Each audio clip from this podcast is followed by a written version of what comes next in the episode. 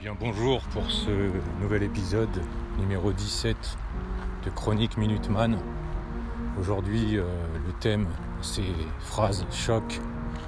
Phrases choc, un thème que j'ai voulu euh, voulu entreprendre et développer suite à tout un, tout un tas de phrases que j'ai pu noter lors du confinement pendant ces 2-3 mois, 2 mois et demi, venant de différents articles euh, de différents médias indépendants et non pas mainstream.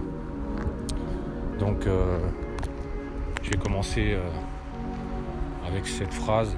Au 1er février 2020, la participation au capital de la BCE, de la Bundesbank, était de 21,5%. La Banque de France, 16,6%.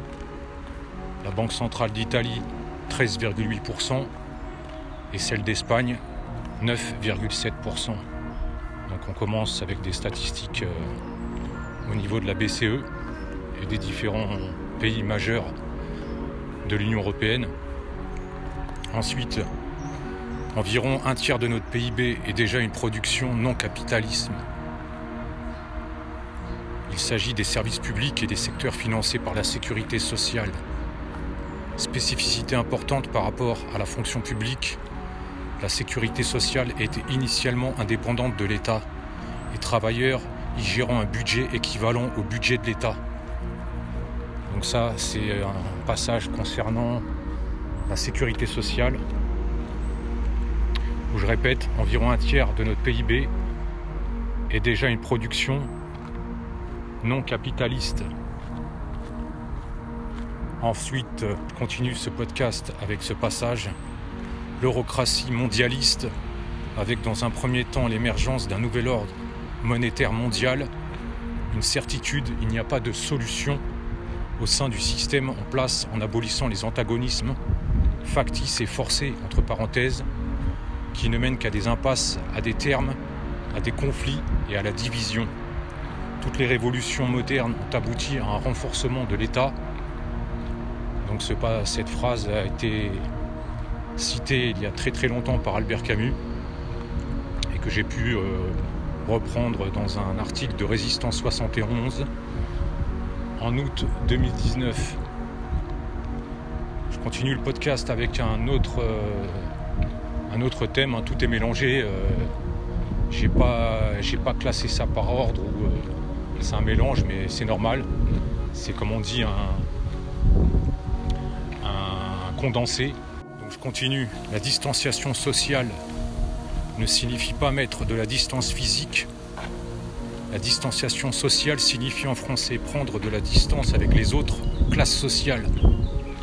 C'est de la division de classe. L'expression naturellement vient des milieux élitistes parisiens qui n'y voient aucunement un défaut. Les effets d'une psyope organisée au niveau mondial et à laquelle nos gouvernants ont apporté un soutien sans faille. Leur incompétence apparente n'est que le masque de leur compromission et de leur allégeance secrète. Donc ça c'est un, passage que j'ai pu noter dans le média indépendant Réseau International. Article très très intéressant où ce passage vraiment, euh, je pourrais, je pourrais le répéter une, seconde fois, hein. ça concerne donc la distanciation sociale que l'on a pu voir et qui s'est opérée lors du confinement il y a quelques temps où il est dit la distanciation sociale ne signifie pas mettre de la distance physique. Distanciation sociale signifie en français prendre de la distance avec les autres classes sociales.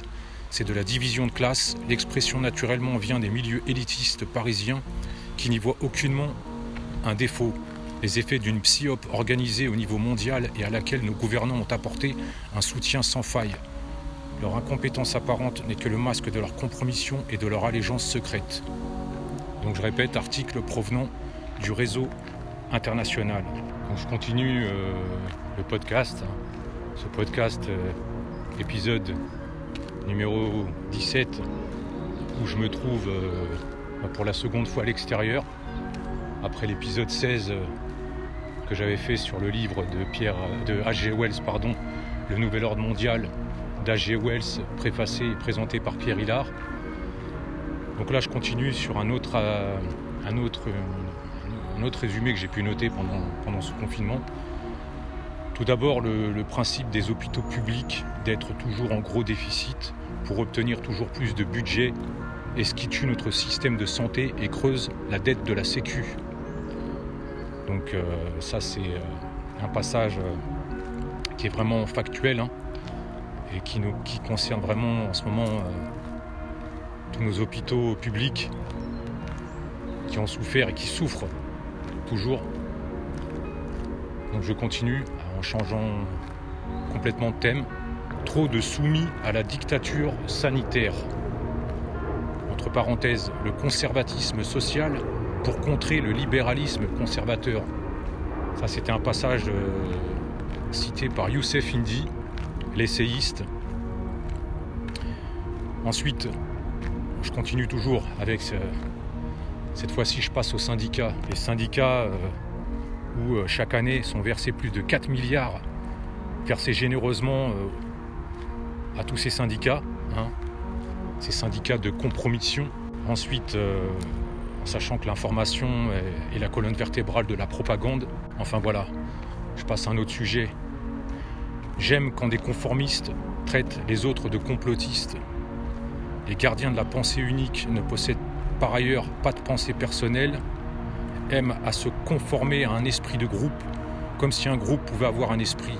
Pour beaucoup d'entre nous, le communisme signifie la lutte perpétuelle contre l'interventionnisme occidental, le colonialisme le colonialisme et le capitalisme.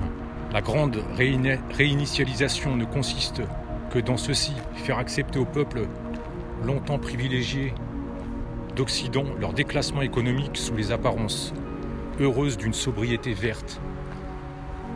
Donc ce passage, euh, la grande réinitialisation, la grande réinitialisation ne consiste que dans ceci, faire accepter au peuple longtemps privilégié d'Occident leur déclassement économique sous les apparences heureuses d'une sobriété verte, comprendra qui pourra.